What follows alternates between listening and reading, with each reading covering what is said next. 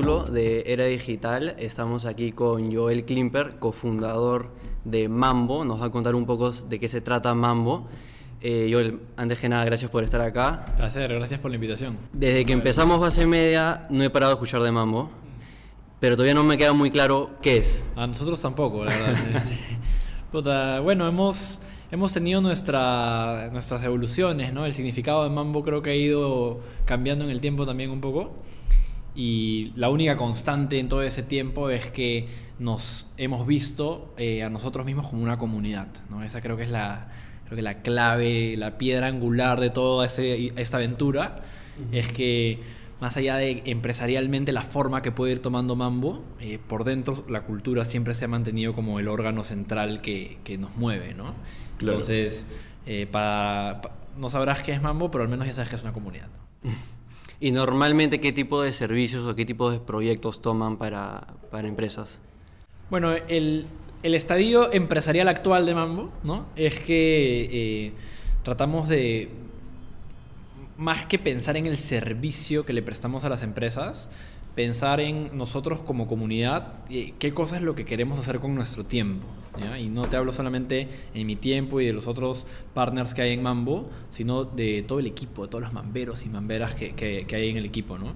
Y, nosotros tenemos una frustración que seguramente ustedes o algunas de las personas que nos están viendo, escuchando, qué sé yo, quizás comparten, que es que eh, en la sociedad hay una falta de empatía, ¿no? que la puedes ver en todos lados en el tráfico que tocan el claxon, eh, que meten el carro, en los cubículos dentro de las empresas, en las colas que tienes que hacer, en el, servicio ese que apretas y el botón no funciona, y, en los venezolanos que vienen al Perú y la gente dice, nos vienen a quitar nuestra chamba los venezolanos y nos olvidamos que los venezolanos son quienes más albergaron a los peruanos en la época que el Perú estaba mal. Entonces, toda esa falta de empatía que hay en la sociedad, nosotros creemos, casi religiosamente, algunos nos joden con que somos una secta, que si es que tú atacas o esa falta de empatía, que si tú construyes empatía, se desencadena una transformación positiva.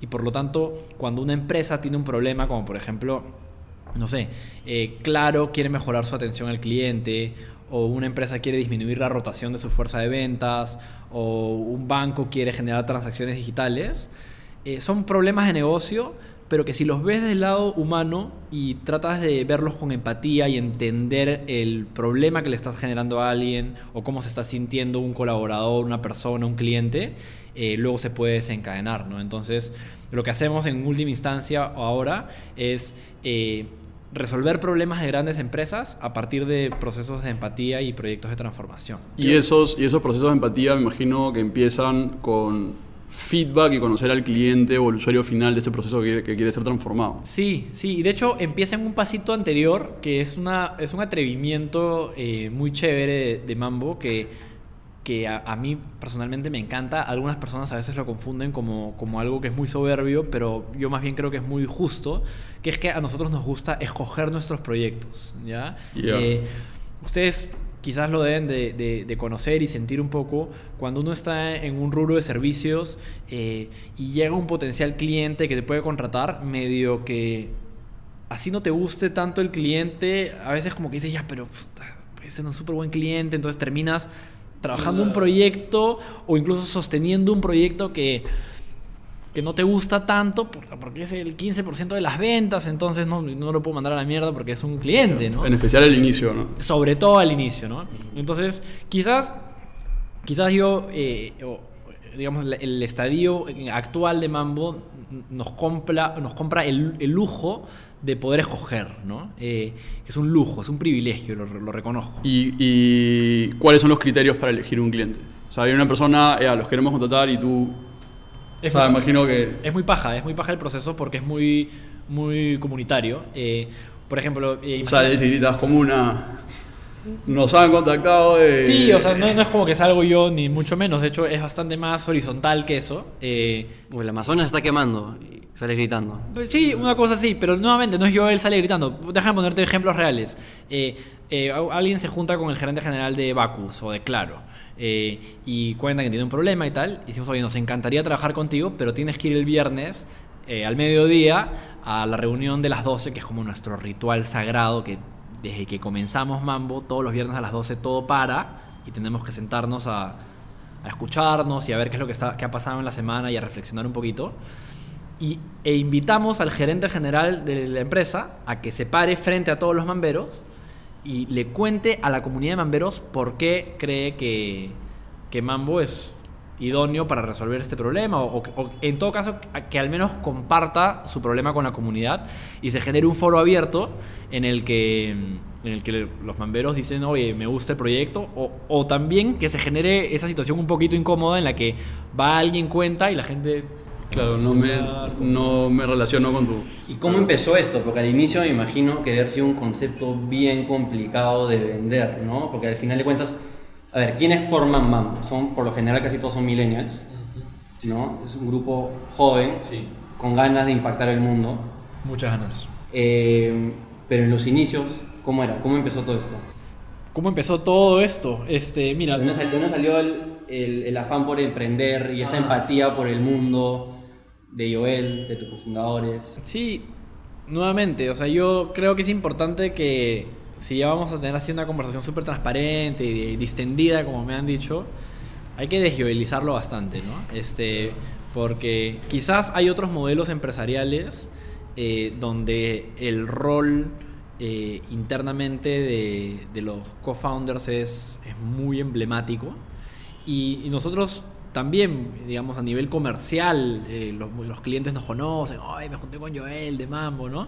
Pero si tú entras un ratito a Mambo, vas a ver que, que si la gente se relaciona de una manera es porque, es porque quieren relacionarse de una manera y porque el, el cariño, el afecto, la preponderancia de una figura dentro de la comunidad no es por el rango profesional que tiene, ¿no?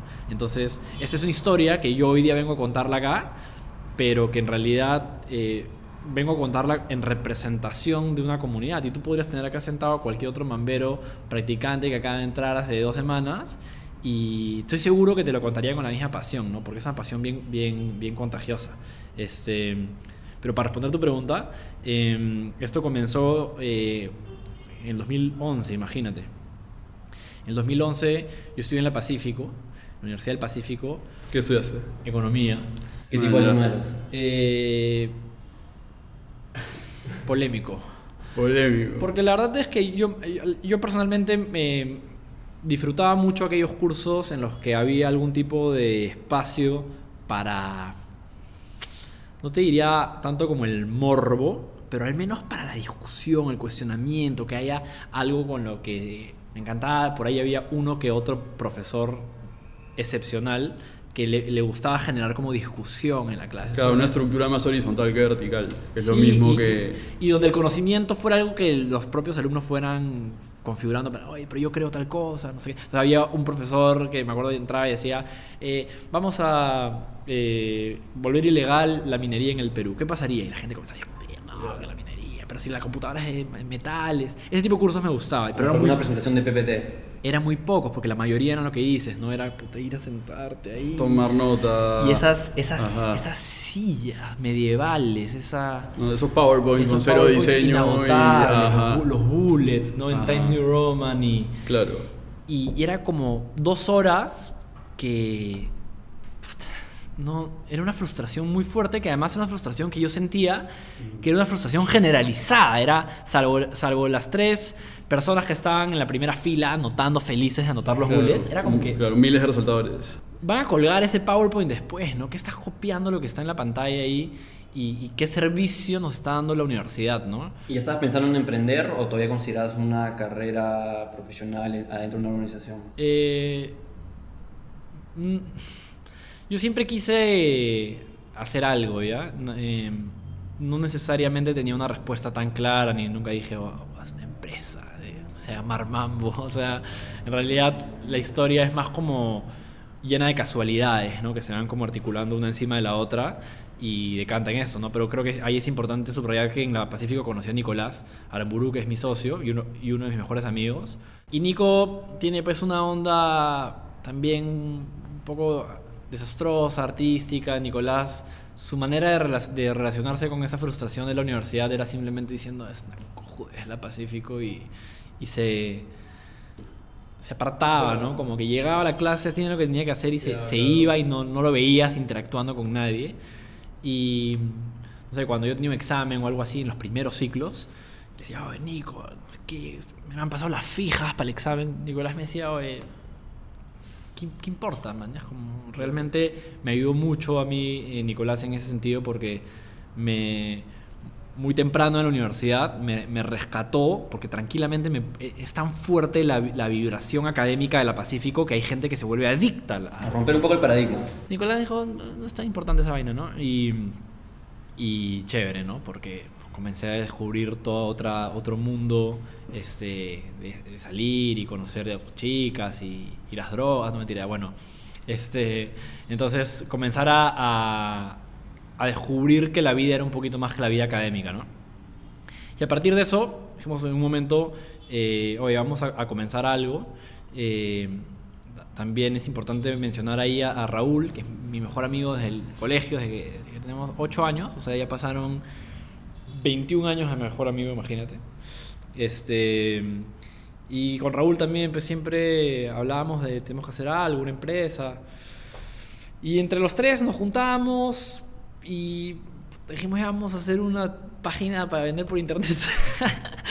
Como que como para competir con Amazon. Vamos a hacer el Amazon peruano, ¿no? Plaza21.com. Fuimos a la notaría, a escribir toda la vaina y, y, y faltaban, nos faltaban como cuatro o cinco ciclos para terminar. Eh, y estábamos puta, hablando ahí con Iraoke, con la Curazao para vender sus televisores y sus Claro. Blu-rays o lo que O fuera. sea, ahí tenías que 22, 21 23. Man. 21 años y, y puta, es muy chistoso, pero es- nos vestíamos en terno. O sea, para ir a nuestro startup. Lo que pasa es que tienes que pensar que. Era otra época. No, ci- no, 100% porque él y yo hacíamos lo mismo cuando íbamos con clientes. Tampoco ya, ya, ya no emprendimiento como que o el restaurante de mi tía o tal, tal pizzería que tocamos la puerta, sino ya era como esta empresa que factura y tiene tres oficinas. Caíamos en chompita, eterno y zapati. Como sport elegante. Claro, sport elegante. No, los dos con colonia, así, estábamos sentaditos así esperando. Claro, bueno, que, que es parte de. Yo creo que al inicio, cuando recién empiezas. eh, Estás conociendo, ¿no? no, y además, más que hacer un. tener un estilo, tu primer estilo es el estilo que tú te imaginas que debe tener una empresa. No es tanto tú imprimiéndole un estilo propio a tu empresa, Claro. porque nunca has hecho una empresa. Entonces, lo primero que haces es decir, ya, me- yo me imagino que es- si voy a tener una empresa, tengo que irme a Ripley y comprar unas camisas y comprar una corbata, porque Y más segundo Claro, ¿qué, qué esperaría la persona al otro lado de la mesa ver? Exacto, exacto. ¿no? Y de ahí te das cuenta de que la venta no se trata, o, o- o la relación de trabajo no, no, o sea, no es importante cómo te vistas, sino Y si es el que- servicio y el valor que das que viene por otro lado. Y si es que a la otra persona le importa cómo estás vestido, No quieres trabajar con él. No quieres trabajar con él, claro. No, y también un poco el hecho de, de ser jóvenes y tratar de compensar por ese lado el hecho Sí. de tener 21 años, 22 años y decirle a una empresa, oye, déjame manejar todo tu marketing. Oye, a mí no, Sí. a mí no sabes cómo me, me podía joder cuando iba a reunirme, como te digo, ¿no? en la Curazao, en Iraoka, en los primeros proveedores de Plaza 21. Estaba ahí sentado, ¿no? Esperando en la recepción. Y venía y me preguntaban, ah, ¿tú vienes para prácticas? ¿Vienes para entrevistas de prácticas? Y ya, no, yo soy gerente comercial de Plaza 21. ¿no? Como que me jodía, man, ¿ya? Y decía, puta, no tengo barba, que- puta, quiero parecer mayor, man, ¿ya? Ahora, Claro, un bigote falso. ¿eh? ¿no? Exacto, man. Ay, en esa época quería que me saliera pelo en la cara y ahora me jode que se me cae el pelo. Y, y ese fue mi segundo emprendimiento, barbasfalsas.net. ¿En serio? no, mentiras. Ah, ya. Eh, ahí, ¿cómo, este- cómo transicionaron a Mambo? Este, bueno, yo creo que ahí, haciendo el, el long story short en ese sentido, eh, comenzamos, y para conectar con lo que hablábamos antes de escoger los proyectos, comenzamos a darnos cuenta de que había algunas cosas que nos gustaban hacer y otras que no tanto. Ahí mismo, vendiendo los televisores de Iraoke y la Curazao por internet, eh, nos, la Curazao, creo, en el 2012 nos dijo, oye, tú no puedes manejar el Facebook. En esa época no existía el tema de alguien que te manejara el Facebook y Hacías un video y llegaba todo el mundo. llegaba todo. claro, Y te hago una pregunta. en- upload y le llegaba todo el Perú a su, a su casa. La gente o el, o el equipo que tenías en, en- en Plaza 21, ¿qué te ha parecido el equipo que tienes ahora? O sea, porque me imagino que las vibras de, de la empresa por adentro han sido sumamente parecidas. Muy parecidas. Claro, y, o sea, estoy intuyendo, ¿no? Pero ya me imagino que han llegado a Mambo simplemente por darse cuenta de que pueden tener una empresa mucho más alineada con quienes son ustedes de lo que primer, en una primera instancia plantearon. Ese Una es cosa un- así. Ese es un bonito resumen, exactamente. Como Como de qué manera el, el- el servicio que tú ofreces o, o tu propuesta de valor en los mercados en los que quieres competir pueden ser un reflejo genuino De lo que en verdad de quieres lo hacer. que en ¿no? verdad eres y de lo que en verdad es tu, tu cultura y, y- y lo que aporta cada una de las personas a esa, a esa como inteligencia colectiva, ¿no?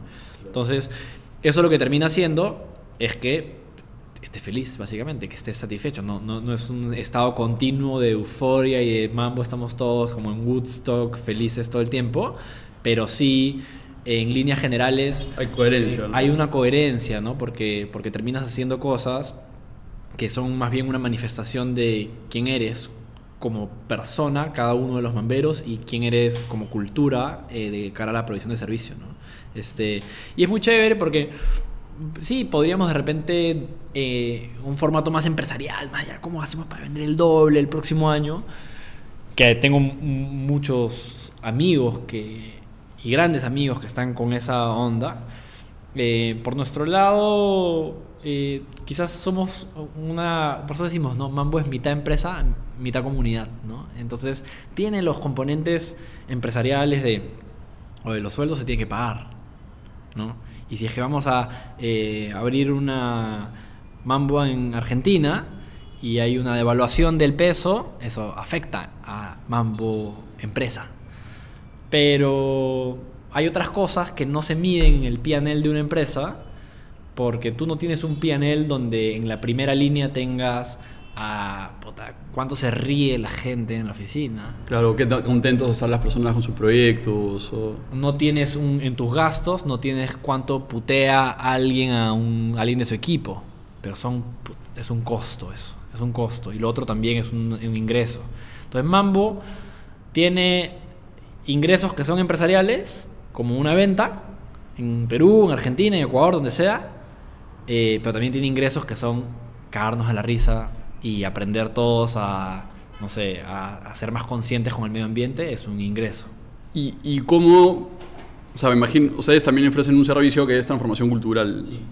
¿Cómo, o sea, cómo es ese proceso, no? Porque imagino que ustedes van a una empresa súper tradicional que ha escuchado a ustedes y como tú decías, ¿no? El- o sea, conocía yo a él en un cóctel y, y Gravazo quiere trabajar con ustedes y luego ustedes van y se topan con lo que Diego y yo también hemos visto en varias empresas, que es que llegas y son luces blancas y todos están en camisita, como nosotros en nuestra primera reunión, y todos están en su escritorio, y hay silencio, y es de 9 a 5, y tu jefe es tu jefe, y el trabajo, y chamba es chamba, y, como que toda esa estructura tradicional que a mí me repele un montón, ese tipo de empresas los buscan para, para buscar algo más parecido a ustedes también.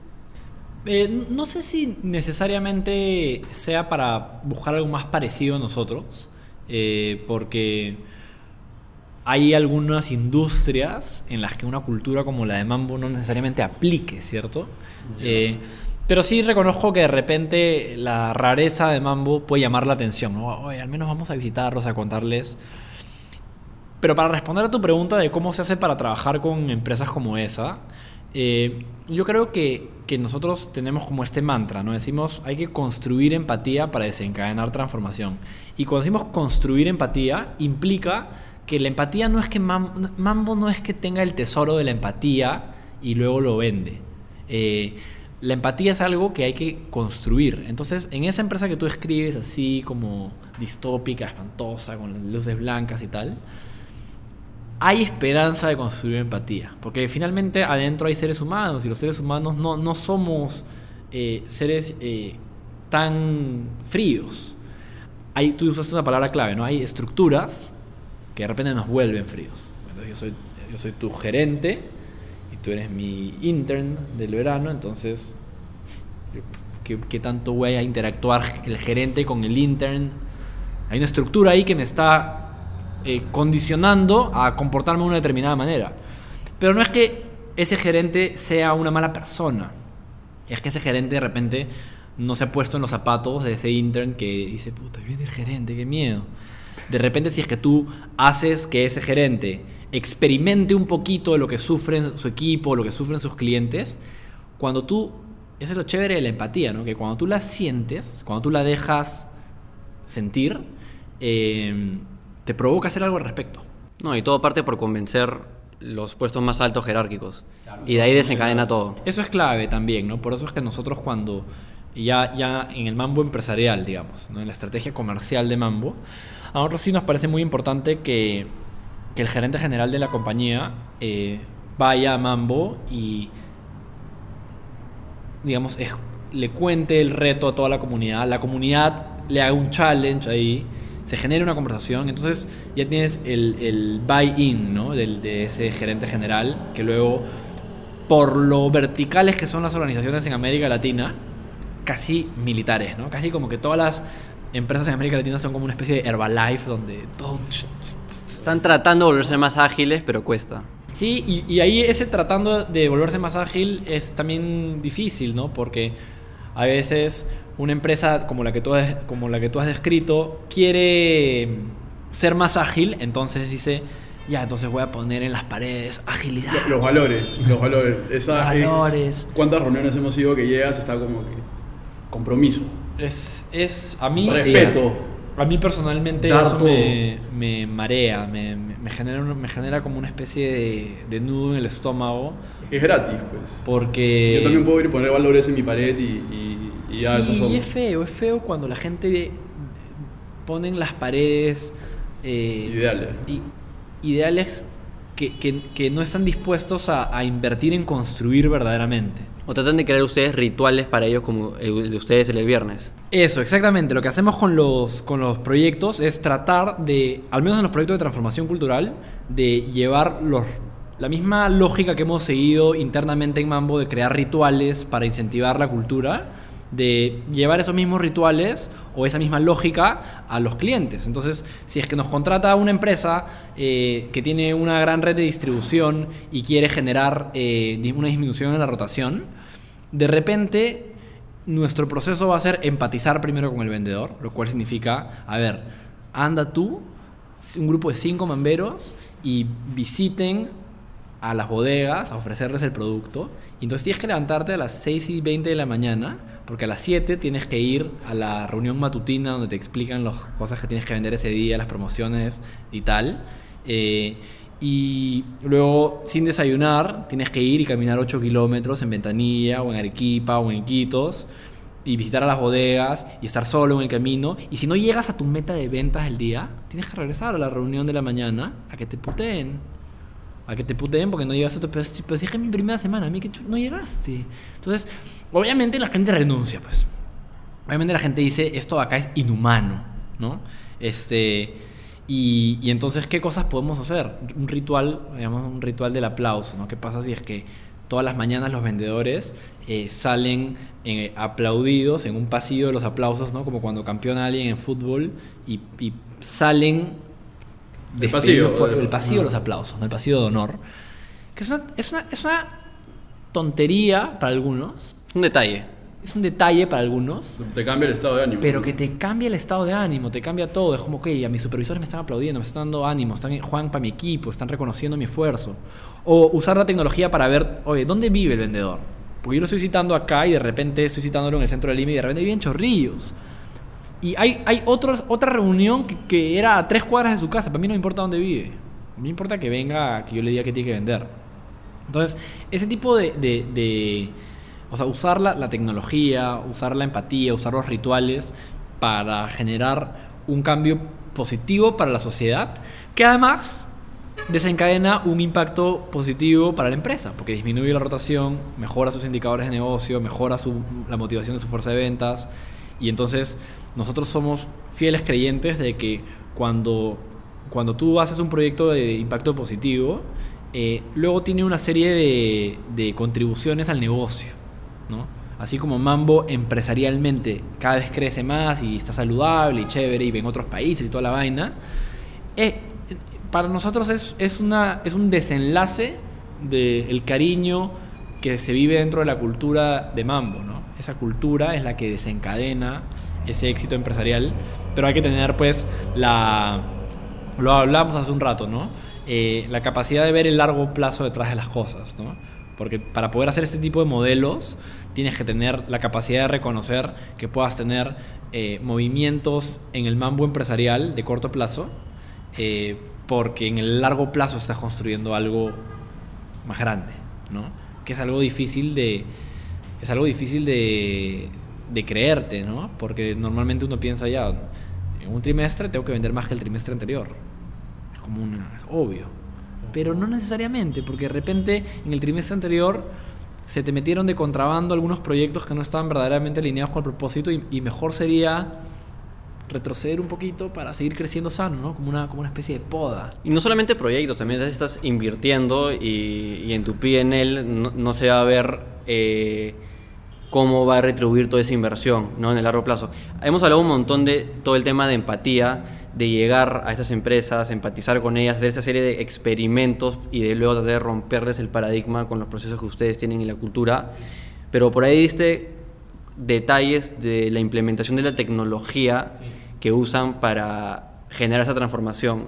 Como que, ¿qué, tip- ¿Qué tipo de tecnología usan? Porque al comienzo mencionaste, empezaron por Facebook, probablemente hacían apps en algún momento, tal vez siguen haciendo. ¿Qué tipo de tecnologías, qué tipo de software tal vez implementan para estas empresas? Siem- Siempre vemos nosotros a la tecnología como un eh, vehículo para lograr algo más grande. ¿no? Entonces, el día que se nos acerca una empresa y nos pasa y nos dice, oye, quiero hacer un e-commerce o quiero hacer un app, etcétera, porque mi competencia tiene uno, eh, no caemos en la trampa en la que sí caíamos antes de, ya, yo lo hago. Te hago una propuesta. ¿Cuánto, cuánto te han ofrecido? Yo te dejo 10% menos. Eh, no caemos en esa trampa. ¿Realmente qué quieres lograr? Porque de repente se resuelve con el pasivo de los aplausos. De repente no, no necesitas una app de vendedores, ¿no? A veces, entonces, somos bien leales al propósito de Mambo incluso en eso. Ya después, ¿qué tecnologías usamos específicamente? Bueno, hay distintas como verticales ahí, ¿no? Hay todo un componente de analytics que es importante en la exploración, porque yo puedo ir a hacer la exploración de vivir la experiencia de los vendedores, pero darle representatividad estadística a eso seguramente tiene que venir acompañado de un análisis de, la- de los datos. Esa medición de la rotación no puede ser, "Ah, calculo que la rotación, es, a esas cosas hay que... Me, si- medirlas". me siento más libre. hoy día. Exacto, exacto. Incluso la propia cultura de Mambo, eh, nunca terminamos de estar completamente contentos de cómo medimos, ¿no? Porque la mayoría de herramientas tecnológicas que hay para medir eh, no alcanzan a medir, eh, digamos, la vibración antropológica de un grupo, ¿no? Por Claro, eso la nosotros- frecuencia que emana el ser humano. Exacto, mira, ahora- Claro, la- o sea, porque ¿qué es lo tradicional? Encuestar a la gente, pero la gente no responde genuinamente lo que Exacto, siente. entonces por ejemplo una cosa que hicimos cuando, cuando primero internamente, ¿no? Vamos a ver, voy a ir así directo a lo que tocas decir, las encuestas. Hacemos unas encuestas. Estamos a y- punto de, de- de cu- de encuestar acá, así que ro- rota las fijas. Ya, perfecto, ahí te roto. Mira, es- encuesta, respondía la gente, todo el mundo respondía que estaba contento, ¿no? Claro. Pero, pero no puede ser, ¿no? Entonces, eh, oye, pero es anónima la encuesta, igual todo el mundo contento. Ya, entonces, no, lo que pasa. Entonces empezamos a preguntar a la gente y decían, no, es que sí, pues es que no voy a estar llenando. Si, si tengo una queja, no va. No sé si es que es realmente anónima, ¿no? Entonces, bueno, hay gente, entonces, por más que le digas que es anónima, de repente. Entonces, ya, vamos a, hacer, olvidarnos un rato de la tecnología vamos a hacer una, un- una caja, un ánfora, unos papelitos y vamos a pasarnos por toda la oficina diciendo, escribe acá, en un lado del papelito qué cosa es lo que más se usa en Mambo y en otro lado qué es lo que menos se usa en Mambo. Y luego, sin ponerle nombre ni nada, deposítalo en el ánfora con todos los demás papelitos. La gente, ah. Entonces, pronto leías cosas muy chéveres por el lado positivo y cosas que incluso para mí, me acuerdo la primera vez que leí alguna de esas cosas, me- me- era como un, un dardo en el corazón. Era como alguien que es mambo está así de frustrado con algo tan fácil de corregir y que seguramente está así hace dos años este problema.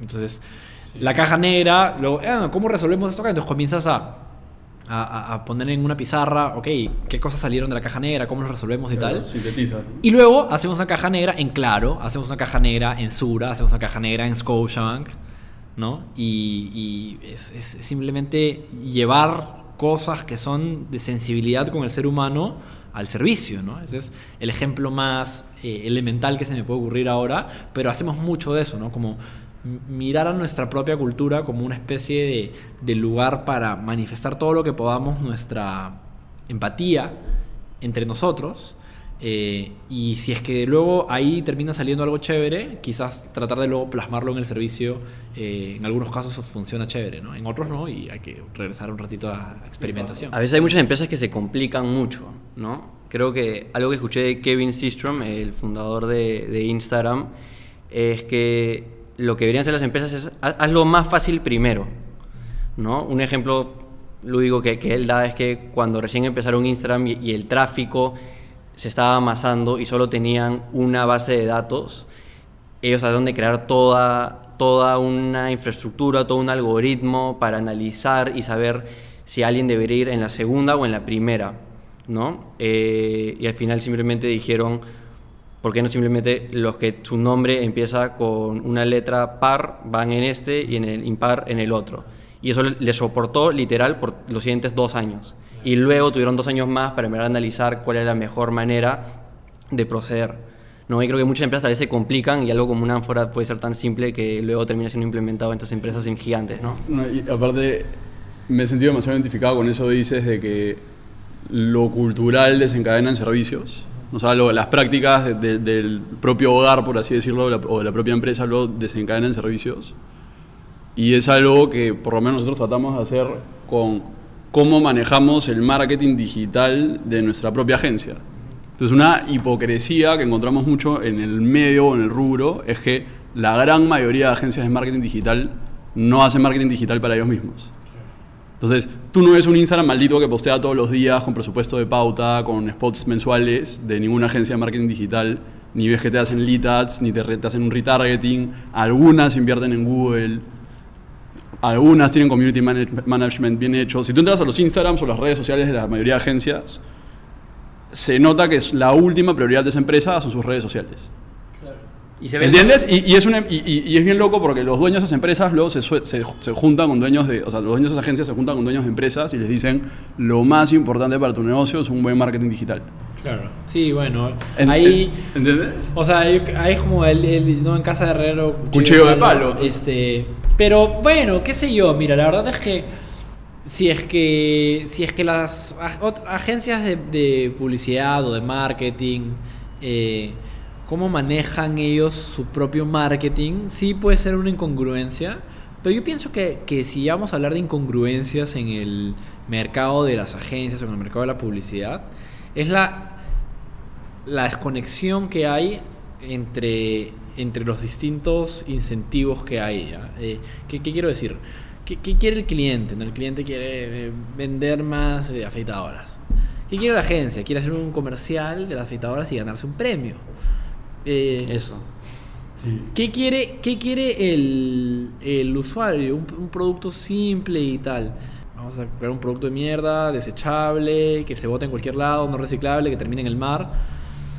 Entonces, cada uno jala para un lado y hay un desalineamiento estructural en, el, en, to- en toda la cadena de, de- de valor, donde, donde en última instancia está el planeta, eh, ahí junto con el planeta está el cliente, o sea, el usuario, eh, después la marca en un segundo plano y como que la agencia gloriosa en Francia recibiendo su premio y, y, y- la verdad es que, que, yo siento mucha frustración de ver a gente muy, muy capaz, muy creativa, como que problem solvers, ¿no? En, en la industria de la creatividad, en la industria de la publicidad, que, que están ahí viendo cómo hacemos para vender, para ganarnos un premio en una publicidad de este producto de mierda. O sea, una mente talentosa en un lugar equivocado. ¿no? Pero eso, pero eso tiene mucho que ver con lo que tú decías de la coherencia de la empresa a la hora de elegir los clientes. ¿no? Yo creo que ya es un tema de, de escala de valores. ¿no? O sea, por ejemplo, a nosotros nos encanta elegir clientes que, con los que nos gusta trabajar y nos gustan los productos. Hay agencias o empresas lo mismo que, que- que eligen rentabilidad por encima de- del servicio. No, y también No, que, que no es un tema de me, me cae esta, o sea, por ejemplo, o sea, porque cuando eliges un cliente hay muchas consideraciones. Primero es cuánto puede pagar, que es lo que, lo que quiero ganar. Luego es, en verdad quiero trabajar con esta persona porque voy a tener una relación con esta persona. ¿no? Voy a ir a reuniones, me va a escribir, vamos a agarrar a mails. Tiene los mismos valores que yo creo que creo esa persona tiene, o sea, es igual de organizada que yo, porque si no vamos a tener un problema. ¿No? Y, y lo, y lo mismo viene con, con lo que tú dices, ¿no? O sea, hay, em- es que no, es, no agencias, es empresas, en verdad. Hay empresas que por encima de los valores como la sostenibilidad o la conciencia o el bienestar colectivo está rentabilidad, que son personas que pueden decir, me puedes dejar pésimo, pero si me pagas lo que me quieres, quiero ganar, trabajo contigo. Versus otras empresas que lo económico tiene el mismo peso que lo emocional o cómo me hace sentir la relación que tengo con esa persona o con el producto o con el servicio. Tal cual. Fíjate, ¿No? fíjate que nosotros en algún momento, cuando. O sea, una cosa que importante para subrayar ahorita en esta conversación es que todo esto que les digo ahora es fácil de decirlo, eh, digamos, de, de este momento hacia atrás, ¿no? Porque la verdad es que, como les digo, en el- ha sido más azaroso el camino, ¿no? Ha sido más lleno de casualidades y de- mucha chamba, pero también mucha suerte, ¿no?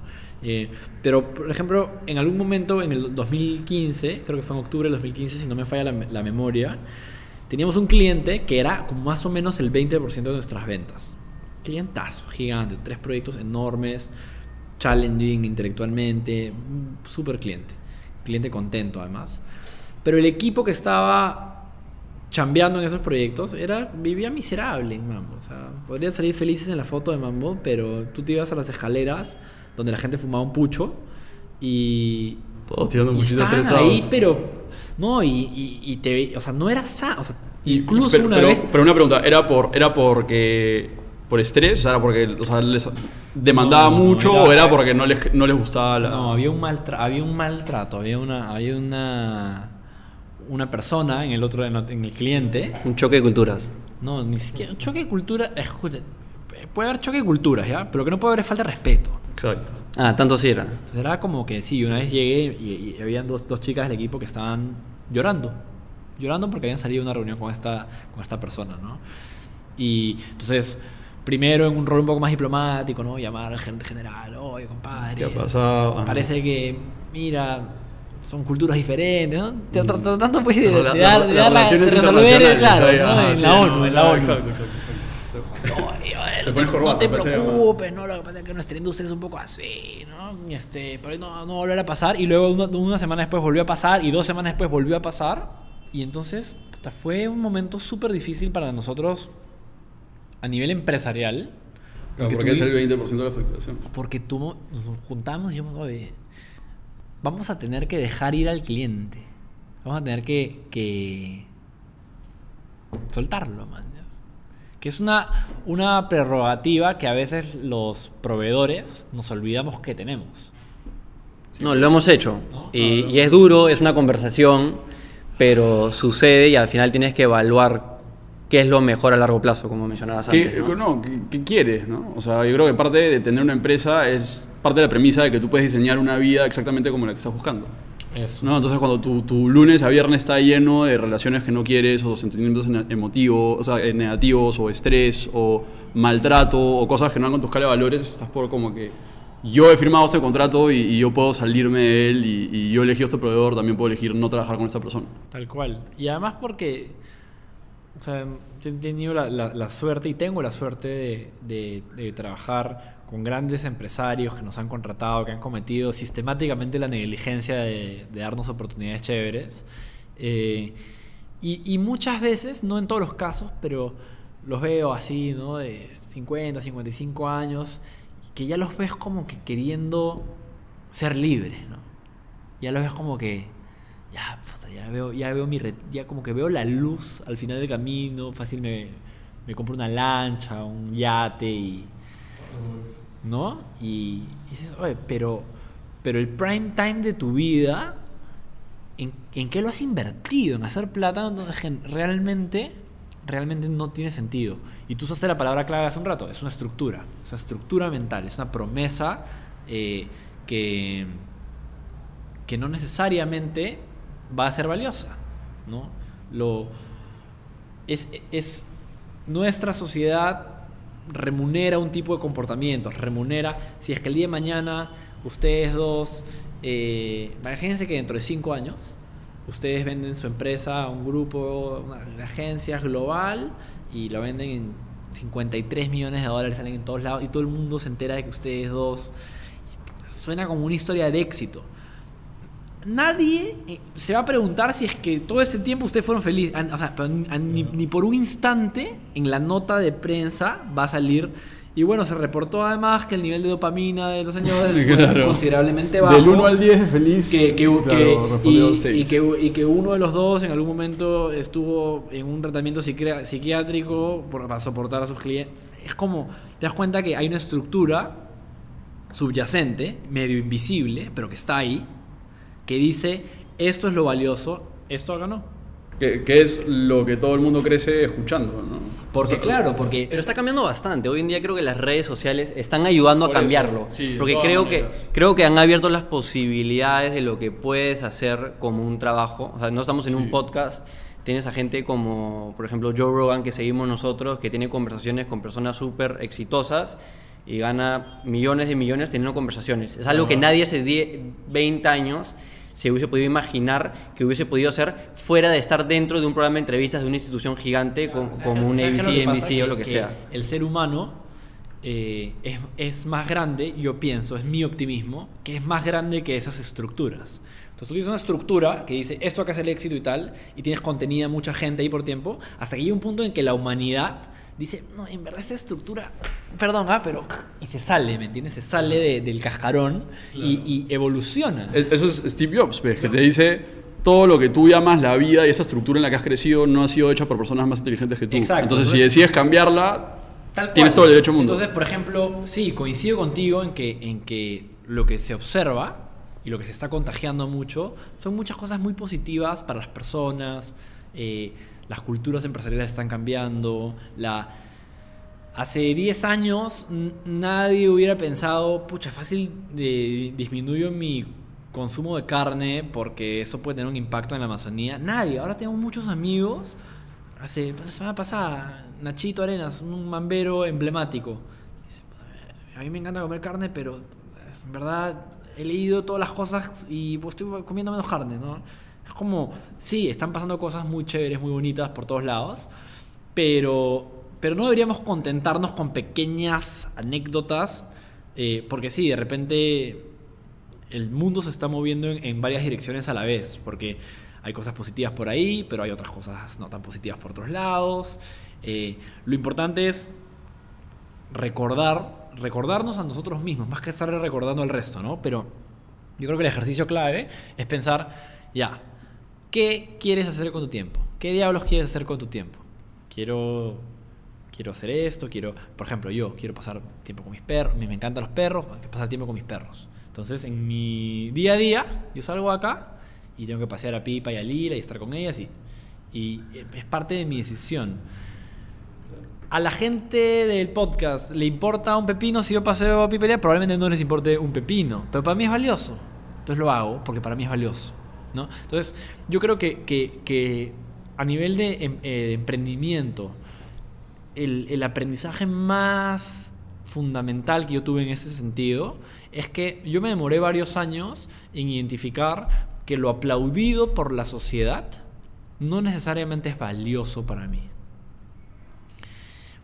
Y entonces yo está mi corbata y esto y mi conferencia de prensa y mi entrevista en Mundo Empresarial diciendo, bueno, y eh, Mambo, no sé qué. Y, y yo me acuerdo en ese momento que, que- que en realidad había como una especie de, de- de incongruencia entre lo que estaba, los sonidos que estaba emitiendo y cómo se estaba realmente sintiendo mi organismo. Porque mi organismo probablemente hubiese estado mucho más feliz paseando a mis perros que en esa entrevista. Claro, que con el estrés de ir a ese canal o haber construido la empresa que ganó ese premio o ese reconocimiento. Con lo cual no estoy diciendo que me arrepiento de nada. Porque cada uno tiene su proceso y su esto y seguramente de repente dentro de unos años me arrepiento de haber venido al podcast, no mentira. Este, pero lo que quiero decir con esto es que es que yo creo que, que- que las personas, olvídate los emprendedores, las personas tenemos que aprender a diseñar nuestra propia vida según lo que a- nosotros nos hace más felices, más satisfechos y tratar de que eso además se alinee con hacer el bien, ¿no? Hacer el bien o al menos no hacer el mal, ¿no? Hay pequeñas, yo este, no sé, boto una botella de plástico al tacho y bueno, se la llevarán, ¿no? Ya, yo, yo ya no tengo, pero esa botella de plástico no, no, no desaparece. En, Lima al menos nadie la recicla. se bota al mar y, y es- fue mi botella por un rato, ¿no? Entonces, tratar de hacer cosas como, como, ya, pues, no, no voy a pedir botellas de plástico en ningún lado. Me cago ese día, espérate un ratito, cómprate un filtro para tu jato, usa un tomatodo, anda en bicicleta. Son pequeñas cosas que, que, que, que de repente no van a hacer que salgas en la carátula de gestión, pero que contribuyen a que el planeta esté un poquito mejor o que... Y Pero a la vez esa carátula de gestión te ayuda a estar así con ese CEO de una organización que- gigante que puede cambiar cómo se producen esas mismas botellas. Es que yo creo que depende. Entonces de es, es ese balance de lograr ese éxito, pero dirigirlo al final, a largo plazo, hacia cosas buenas. Es que no creo que el éxito sea malo, creo que depende de cómo llegaste ahí, ¿no? O sea, si haces lo que amas todos los días y te reconocen por eso, increíble.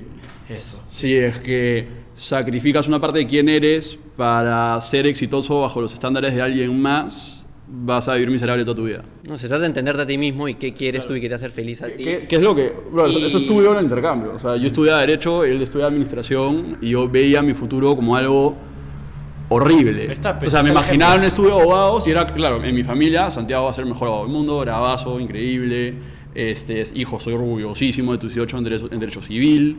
¿Entiendes? O sea, ap- aplausos, increíble, va a ir súper bien, vas a tener la plata que quieras. ¿Te aplaudieron en verdad? Sí, varias veces. varias veces. El, pasillo de los aplausos era en mi casa, en mi casa. Y terminé en la universidad. Pero, pero una vez que empiezas a mirar hacia adentro, decir como que, ¿por qué valoro la opinión del resto sobre mi vida más que mi propia, mi propia opinión de lo que es importante? ¿No? Cuando tomas ese, ese cambio de perspectiva, es que, es que Mira. te mandas a hacer lo que te gusta, ¿no? Mira, te les quiero dar un, un, un- un ejemplito, ¿ya? Eh, estaba hace, hace un, hace un mes, tenía una conversación muy parecida a esta, solo que no documentada, con unos amigos en Cusco. Y estamos hablando de cómo la gente puta, sube cualquier huevada a su Facebook o a su LinkedIn, con, visiblemente con la intención de buscar un reconocimiento. Exacto. ¿no? Te das aparentar, ¿no? Ajá. Increíble, acabo de salir de una reunión en la que no sé qué. Qué maravilloso es cuando tu jefe te dice que, ¿no? Como que hay una. Una. Es, es así. Como una ansiedad. ¿Ha- ¿Has visto, has visto esos stories que, que ponen como que la marca del carro? Ya, La gente como que estoy manejando ya, un meme. Ya, ese, ese tipo de cosas, ¿no? Como que quiero que sepas que tengo un meme. Pero, pero les, voy- les voy a enseñar para que lo sientan. Dije, ¿qué pasaría si es que hacemos un experimento? ¿Qué pasaría si es que yo subo a mi, a mi Facebook una foto con una escultura, que había ahí en la casa de mis viejos en Cusco, una escultura, y simplemente digo, eh, muy feliz por este reconocimiento, se lo dedico a quienes siempre confiaron en mí.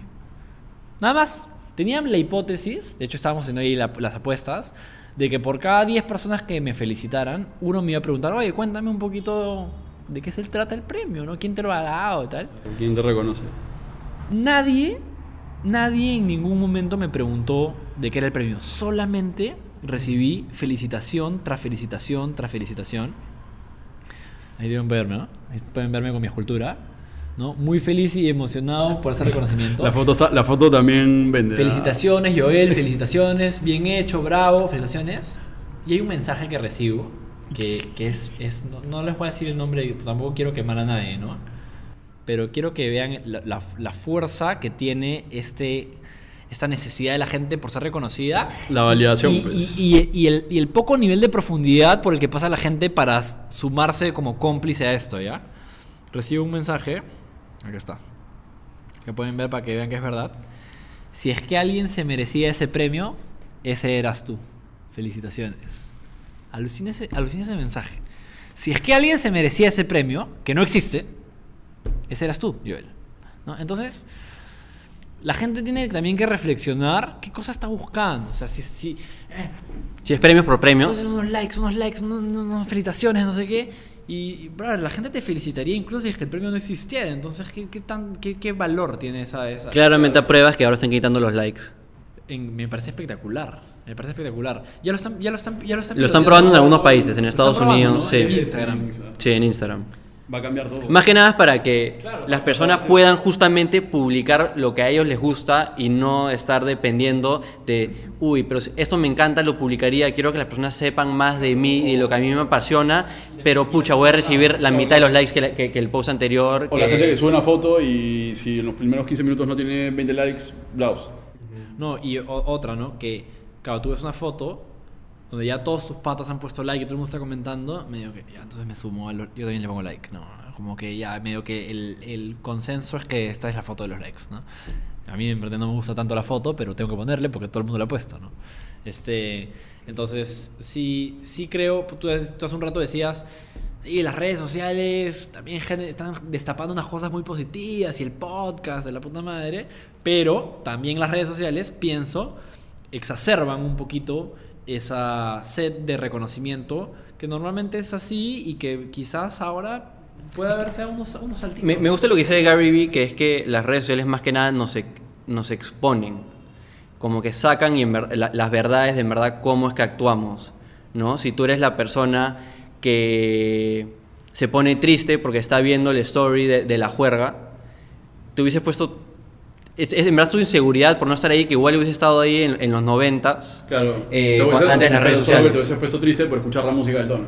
Claro. En vez de ver el story.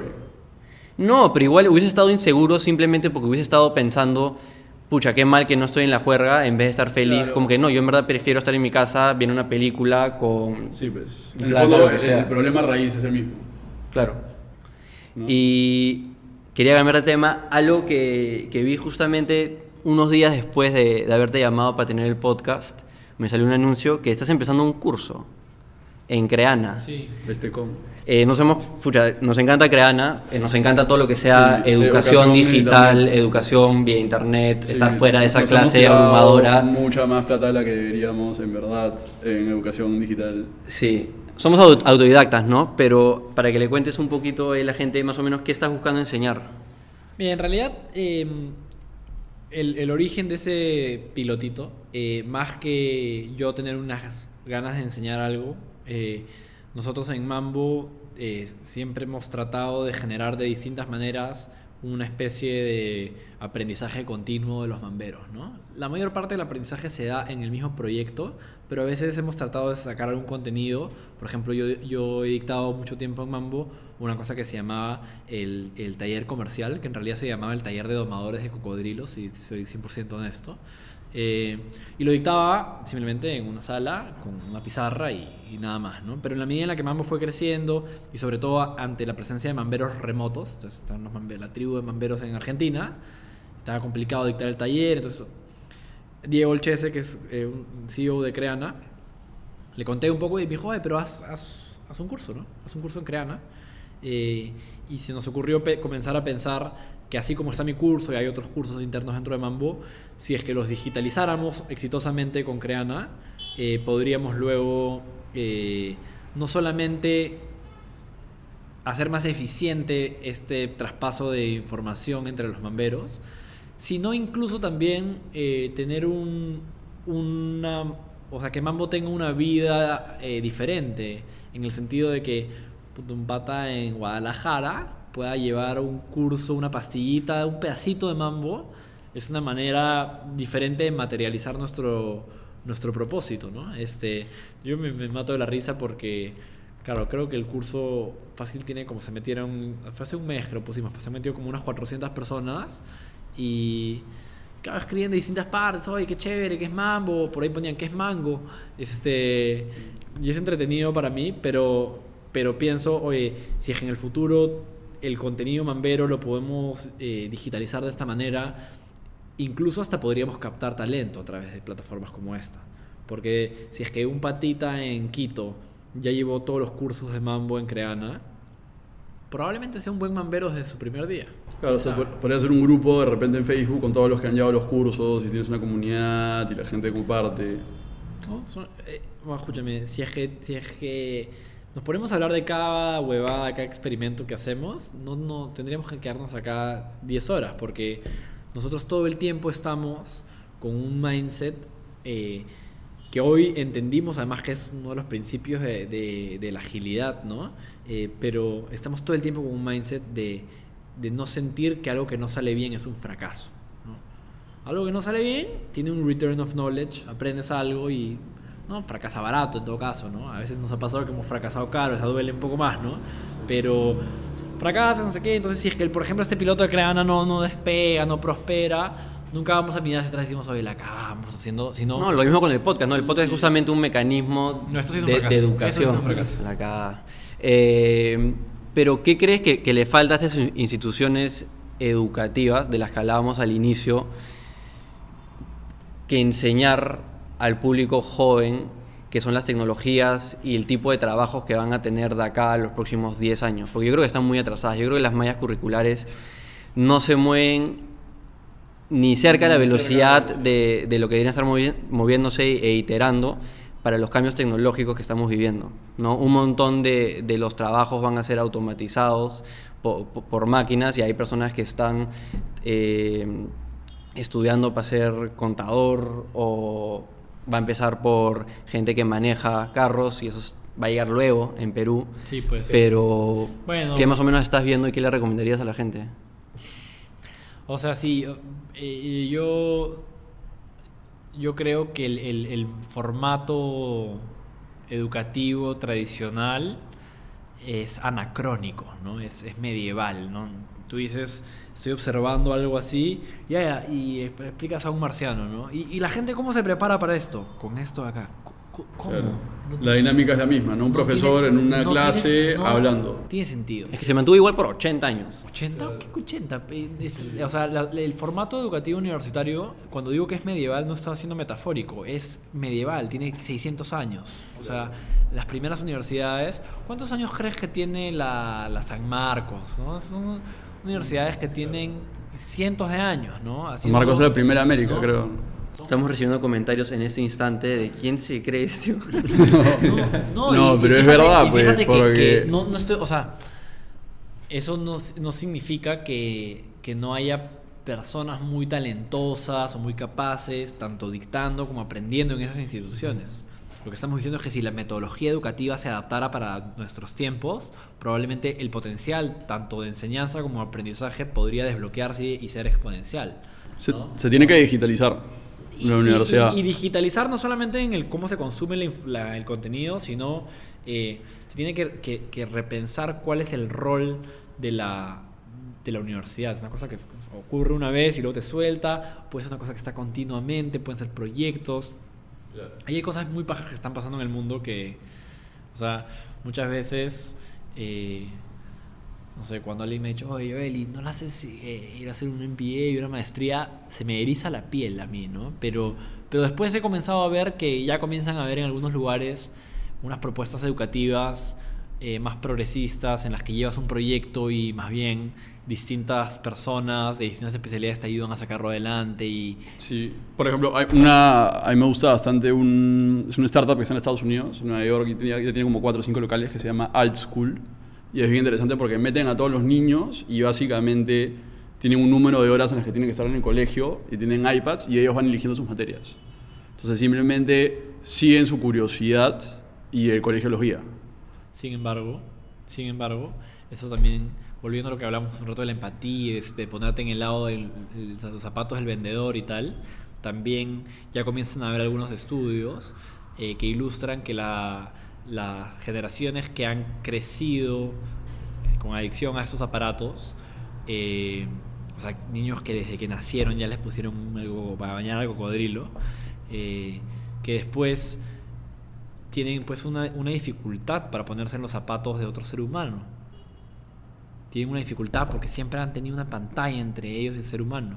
Más bien, a- también así como modelos de- alternativos hacia ese lado, yo he visto modelos alternativos hacia otro lado, que es que modelos en los que, en los que con mucha, o sea, de manera muy estricta, se fomenta, sobre todo en los primeros años de los niños, que no tengan contacto con la tecnología, que tengan contacto con cómo se siente la otra persona, cómo colaboras en equipo, cómo desarrollas, por ejemplo, la colaboración desde, desde- desde muy pequeño con, con personas que son físicamente muy distintos a ti. Muy orientados a habilidades blandas. Muy orientado hacia... Entonces la tecnología entonces después cuando, cuando la comienzan a aprender a usar ya más grandes, ya, ya eh, lo hacen sobre la base de respetar a personas que se ven distintos a ellos, de colaborar, etcétera, ¿no? Eh, pero la verdad es que yo personalmente no es que sea un educador, ni mucho menos un experto en, en esas metodologías, y sí es un tema que, que despierta mucho mi curiosidad, ¿no? Si es que yo llegara a tener hijos, eh, esa decisión de como que en qué cole ponerlos sería una decisión bien difícil para mí porque... En Mámbolo, ahí, desde el inicio.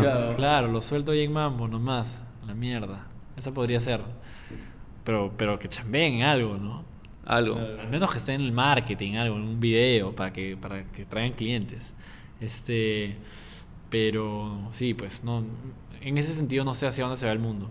¿Ustedes son optimistas con respecto a hacia dónde se va el mundo o son pesimistas? Yo soy optimista. Demasiado optimista.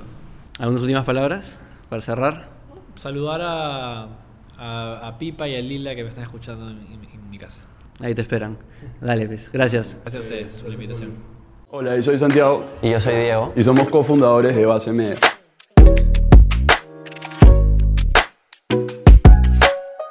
Somos una agencia que ayuda a empresas que no tienen los conocimientos o la infraestructura para hacer actividades de marketing digital a adaptarse y destacar en el mundo de las redes sociales a través del manejo integral de su presencia en línea. Otras organizaciones comprometidas con destacar e invertir en plataformas digitales fallan más que nada por una oferta del mercado. Tienen que recurrir a diversos proveedores como una agencia de publicidad, una productora, una agencia de medios y muchas veces una agencia de relaciones públicas para en verdad abastecerse de todas las funciones necesarias para una estrategia de marketing digital balanceada. Y esto genera mayores costos, mayores ineficiencias por tener a todos estos proveedores divididos en diferentes lugares y no tenerlos bajo un mismo techo.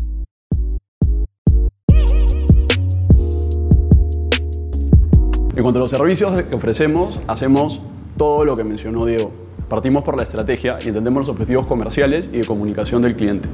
Una vez que tenemos un framework de trabajo bien definido, pasamos a hacer una estrategia de comunicación y comercial para cumplir todos los objetivos del cliente. Encontramos las audiencias del cliente en las plataformas que deberían estar, definimos cómo segmentar las audiencias, hacemos estrategias de comunicación para hallar a cada uno de estos públicos con los atributos o mensajes indicados. Definimos si el cliente debería hacer fotos o videos, cuál debería ser la propuesta estética de la marca, qué tipo de contenido o iniciativas deberían hacer, en qué momentos, con qué frecuencia, con qué presupuesto y más o menos qué resultados podrían esperar en base a esa estrategia y en qué momentos. Una vez que tenemos toda la estrategia definida, pasamos a producir nosotros mismos todo el contenido que formó parte de esta estrategia. Una cosa que nos enorgullece mucho es que estamos en facultades de producir nosotros mismos todo el contenido que formó parte de la estrategia. Hacemos diseños gráficos con un departamento gráfico y fotos y videos con un departamento audiovisual.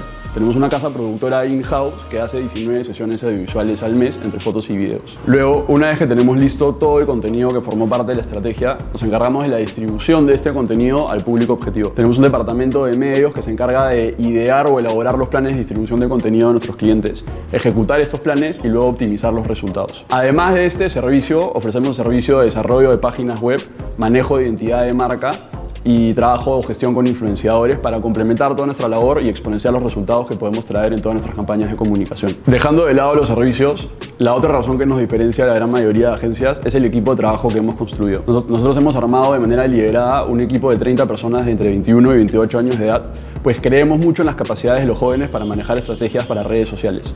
Nuestra generación ha pasado muchísimo tiempo en estas plataformas y las entiende a detalle.